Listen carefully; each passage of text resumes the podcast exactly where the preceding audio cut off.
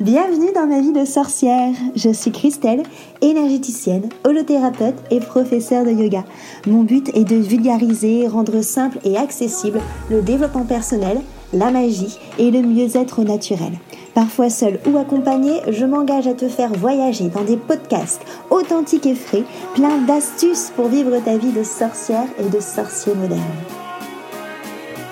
Bonjour à tous, bienvenue dans ma vie de sorcière, je suis Christelle et aujourd'hui je reçois Sarah autour de mon micro. Enchantée, salut Sarah Salut Christelle Alors aujourd'hui ensemble nous allons parler euh, de Yin Yoga, de Nidra et le lien avec la sophrologie. Alors avant de commencer, est-ce que tu peux déjà nous expliquer qu'est-ce que le Yin Yoga et qu'est-ce que le Nidra s'il te plaît? Oui, alors le Yin Yoga, euh, on est sur euh, plutôt une pratique de yoga qu'on peut appeler douce, dans le sens où on laisse le corps aller euh, dans la posture sans forcer. Mm. Du coup, on se reconnecte vraiment avec ses propres limites. On appelle aussi euh, cette pratique de yoga une pratique plutôt profonde, parce mm. qu'on vient travailler les fascias, donc l'enveloppe musculaire. On ne travaille pas notre muscle en tant que tel. Du coup, on peut aussi accentuer le travail sur euh, notre souplesse, au niveau des étirements.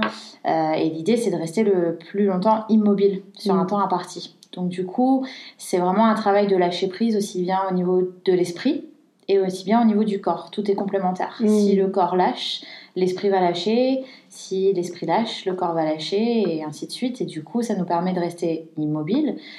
On rentre dans une forme de méditation mm. non active. Euh, vu qu'on n'est pas sur un mouvement fluide de posture qui s'enchaîne, mais plutôt sur une immobilité. Donc c'est quelque chose de très introspectif. On mm. reste vraiment dans, le corps, dans le ressenti. Et c'est un, bon intermédiaire, une belle entrée en matière, si on peut dire, pour méditer justement. Donc euh, c'est cet aspect de retour à soi, euh, de conscientisation de son corps, de ses capacités, de ses limites. Mm. Euh, accepter d'être dans l'inconfort mm. pour le transformer sur plutôt du confort, mais jamais rentrer dans la douleur. Et du coup, souvent on parle de 70% de ses capacités qu'on utilise dans le yin yoga, mm. et ces 30% restants justement doivent servir pour un relâchement et pour se sentir à l'aise dans les postures. Ok. Et du coup, le lien avec le, Nidra, est-ce qu'il y en a un? Alors, c'est une bonne entrée en matière aussi avec le Nidra. Du coup, alors moi, j'aime beaucoup euh, proposer des ateliers justement euh, de Yin euh, suivis d'une séance de Nidra. Mhm. Ou même dans des cours de Yin, je termine souvent avec des, pratiques de, de, Yoga Nidra. Le Yoga Nidra, on est sur une pratique qui est beaucoup plus euh, donc qui est non posturale. On est allongé pour la plupart du temps et c'est euh, globalement une rotation de la conscience. Mm. C'est aussi un dérivé de, l'hypnose. On a quatre euh, grands axes dans le mm. yoga nidra. Donc suivant comment on va articuler son cours, on en utilise un en particulier. du coup, on vient amener les gens à être dans un état de méditation sur un un aspect un peu liminal en fait, mhm. où on n'est pas dans l'endormissement, on n'est pas dans l'éveil, on est vraiment dans le pré-endormissement. Ce qui permet en fait de déposer en fait sa conscience et de venir mettre en avant son inconscient. D'accord. Et du coup, on a parfois bah, des messages qui arrivent en fonction de comment on oriente aussi la séance. Euh, alors ça peut venir juste après la séance, ça peut venir pendant la séance, mais ça peut venir aussi quelques jours après la mhm. séance. Du coup, le yoga nidra est génial dans ce sens-là où euh, on permet vraiment euh, aux gens d'accéder à, euh, à, une intériorisation qui est encore plus profonde que dans le yin yoga et, et de s'écouter, mm. mais vraiment de l'intérieur. Et du coup, par moments, ça peut éclairer des personnes. et du yoga nidra répété assez souvent, ou en tout cas de manière régulière. Mm-hmm c'est comme une, bonne hygiène de vie. D'accord. Donc euh, c'est recommandé euh, pour des personnes qui en ont vraiment besoin, que ce soit des personnes qui sont très dynamiques, très actives et qui ont du mal à se poser, euh, tout comme des personnes qui peuvent avec des maladies chroniques, mm. des personnes qui sont tout à fait en bonne santé et qui ont besoin juste de lâcher prise, de, se reconnecter à soi. Et puis c'est comme dans beaucoup de pratiques, hein, il y a des saisons. Mm. la saisonnalité joue beaucoup. Souvent, l'hiver, on aime bien justement ces côtés un peu plus cocooning. Du coup, le yoga nidra est quand même bien, bien apprécié. Mais après, euh, tout, tout le reste de, de l'année, on peut aussi pratiquer. Quoi. Donc, vraiment, le, parallèle yin et nidra, moi, je trouve qu'il y, y, a vraiment une complémentarité qui est géniale. D'abord, se poser à travers le corps pour déposer justement le corps au sens littéral du terme et propre comme figuré. Mm. Et puis après, déposer l'esprit vraiment plus en profondeur, beaucoup plus euh, dans la durée euh, de par le, yoga nidra. Mm. Donc euh, les deux sont hyper complémentaires et moi j'adore. Donc du coup, c'est deux pratiques qui sont vraiment justement thérapeutiques, qui permettent de rentrer à l'intérieur de soi et de rentrer en communication avec soi. Et justement, comme c'est une pratique thérapeutique, toi tu le, joins avec une autre, une autre thérapie, on va dire, de médecine douce, de médecine alternative, qui est la sophrologie. Est-ce que tu peux expliquer du coup qu'est-ce que la, qu'est-ce que la sophrologie? Alors la sophrologie, on est sur une, euh, une méthode psychocorporelle. Du coup, on va toujours allier le corps à l'esprit.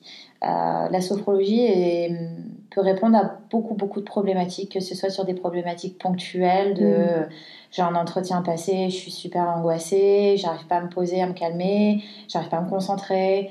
Euh, du coup, il y a une deadline et, et, un temps imparti pour travailler. Donc ça, ça peut être aussi utilisé là-dessus. Ça peut être utilisé sur des problématiques un petit peu plus euh, importante sur des maladies, encore une fois chroniques ou aiguës, sur euh, du stress, de l'anxiété, de la dépression. Mm. Euh, voilà, c'est vraiment hyper vaste à partir du moment où on a envie de travailler un peu plus en profondeur. Mm. on n'est pas là pour, pour revenir vraiment à la source du problème. À la limite, ça, c'est pas toujours forcément ce qui est important à trouver. L'objectif de la sophrologie, c'est de donner des moyens, des outils concrets mm. euh, aux personnes euh, pour prendre conscience. Mais si elles viennent, c'est qu'elles ont déjà conscience en partie de leurs problèmes ou tout, tout au parti. Euh, et du coup, c'est vraiment de leur donner des moyens et des outils concrets qu'on répète ensemble pendant la séance. Et c'est des outils applicables chez eux euh, comme ils ont envie en fait. Mm. Donc c'est s'imposer un petit rituel jusqu'à ce qu'à un moment donné, ben, le corps et surtout l'esprit, inconscient, l'intègre. Et c'est ce qui permet à un moment donné de, de se réveiller, de dire tiens, c'est marrant, j'ai pas eu ce réflexe-là, mm. tiens, j'ai pas eu cette angoisse, tiens, et voilà, et on s'en rend même pas compte, et en fait, petit à petit, le corps change, l'esprit change, et c'est grâce à tous ces petits exercices qu'on arrive justement, ce qu'on appelle de la relaxation dynamique, mm. à modifier l'état de conscience. Ok. Et pour accentuer cette, euh, cette modification d'état de conscience, on travaille ce qu'on appelle de la, euh, à partir de la sophronisation. D'accord. Donc la sophronisation, c'est un dérivé de l'hypnose. Euh, et du coup, ça, c'est des séances qu'on fait ensemble avec la, la personne que j'accompagne et euh, que je peux enregistrer et que je peux donner euh, justement à la fin de la séance pour que la personne réécoute en fait et refasse sa sophronisation à la maison. Et du coup là on est beaucoup plus sur une forme de méditation guidée, mm. donc toujours dérivée de l'hypnose pour vraiment travailler l'inconscient, le subconscient. Ce qui fait qu'on a les exercices travaillés avec le conscient mm-hmm. pour justement mettre en place euh, des, des nouvelles euh, des nouvelles règles en fait dans son quotidien, de par le conscient.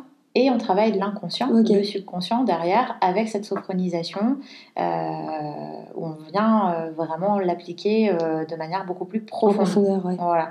Et du coup, voilà, là, c'est l'aspect thérapeutique qu'on peut retrouver dans le yoga nidra. D'accord, ok. Et le yin bah, amène justement, si on veut, à ça également. Hmm. Donc finalement, la relaxation dynamique, on peut l'associer un petit peu au yin yoga. Mm-hmm. Euh, et euh, la sophronisation, on peut l'associer un petit peu au yoga nidra. D'accord. Donc tout est complémentaire, tout est, lié. Et des accompagnements comme ça de, personnes en, face-face, quoi, euh, en, en individuel.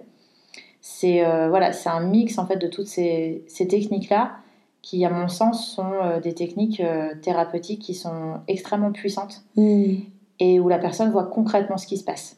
Et c'est cette personne qui est actrice de, de son bien-être en fait. C'est elle qui agit. Moi, je lui donne les clés, mais c'est elle qui agit. Bah, comme souvent, tout ce qui est autour, du développement personnel, au final, on est beaucoup dans l'accompagnement, mais on ne fait pas euh, à la place des gens. Donc, comme tu dis, tu donnes les outils et, et c'est ces personnes-là après qui voient ce qui, euh, ce qu'ils ont envie d'en faire. Quoi. Voilà, tout à fait. Et du coup, tu as une idée de quels conseils on pourrait donner aux gens pour qu'ils arrivent à, concocter un peu ces deux thérapies euh, ensemble? Alors déjà, euh, À mon sens, la toute première chose, c'est essayer. Ouais. Essayer, réessayer. Euh, une personne n'est pas l'autre, un moment n'est pas l'autre.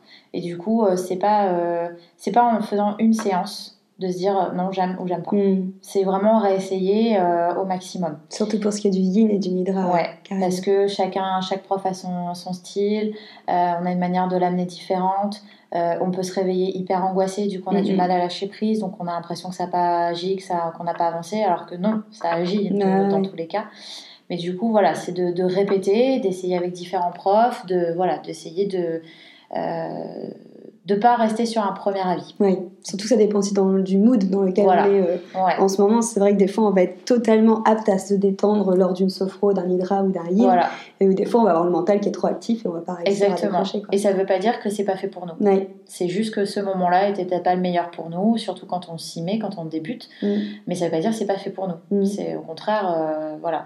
Quand on est euh, pareil, de pas être sur des a priori, souvent des personnes qui sont très actives, très dynamiques, se mm. disent ah non non c'est trop calme pour moi, je peux pas, tout ça.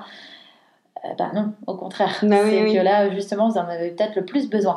Donc euh, voilà, c'est d'aller un petit peu à, à contrario de, de ces, ces, préjugés ou ces, ces on dit. Quoi. Ouais, et de sa nature aussi, des fois, qui est poussée aussi par la société à vouloir speeder, et là, c'est ouf. Exactement. Tu te poses, quoi. Voilà. Et après, c'est euh, trouver une complémentarité. Mm-hmm avec quelque chose qui, qui, pose, qui est assez doux. Mm. Et puis, euh, c'est bien aussi d'avoir la complémentarité avec euh, une activité, que ce soit du yoga ou autre, qui soit un petit peu plus dynamique, mm. justement, pour évacuer aussi par le corps. Ça, c'est hyper important. Après, euh, je dirais, autre conseil, c'est d'essayer d'être régulier. Ouais. Alors, je dis pas de venir tous les jours, d'en faire tous les jours, mais euh, d'essayer au moins euh, à minima une fois par semaine. Ça, c'est déjà super. Ça peut durer 10 minutes, comme ça peut durer une heure. Enfin, mm. voilà, c'est chacun son rythme. Et surtout, bah, ça permet à un moment donné de mieux s'écouter, de se dire, bah là, euh, non, j'ai pas envie plus que ça, j'en ai besoin, j'en ai envie, mais j'ai pas envie de faire une heure. C'est ok. Et d'accepter en fait qu'à un moment donné, bah, le corps a pas forcément envie à ce moment-là. Mm, mm. C'est pas grave. Et ça lâcher prise. voilà, c'est lâcher prise, c'est travailler sur des petites choses, c'est travailler ce fameux lâcher prise mm. et qui nous amène justement en, travaillant régulièrement avec toutes ces petites techniques, que ce soit sur le yin, le nidra ou la sophro, à, accepter mm. que par moment non, on n'a pas envie ou que c'est pas c'est pas là, c'est pas tout de suite, c'est pas comme ça. C'est ok. Et, qu'on peut pas tout contrôler, ouais. Voilà, lâcher prise, qu'on peut pas tout contrôler et qu'à un moment donné, bah, tout est bien fait, quoi. C'est ça. Tout a sa place. Tout est parfait. Voilà. Tout est juste parfait. voilà. Très bien. Bah, sur cette très belle conclusion, je te remercie, Sarah. Eh ben, merci à toi, Christelle. Vous pouvez retrouver du coup euh, Sarah pour euh, tout ce qui concerne justement le yin, le nidra et la sophro sur Instagram. Donc, je vous mets le nom forcément écrit dans la description, mais c'est Yoga Physio, donc yoga euh, Y-O-G-A P-H-Y-S-I-O pour physio, petit tiré du bas, bye B-Y, petit tiré du bas, Sarah, S-A-R-A-H. Et vous pourrez voir ainsi tout ce qu'elle fait sur Instagram. Et je vous remercie beaucoup pour votre écoute et je vous dis à très vite. À bientôt.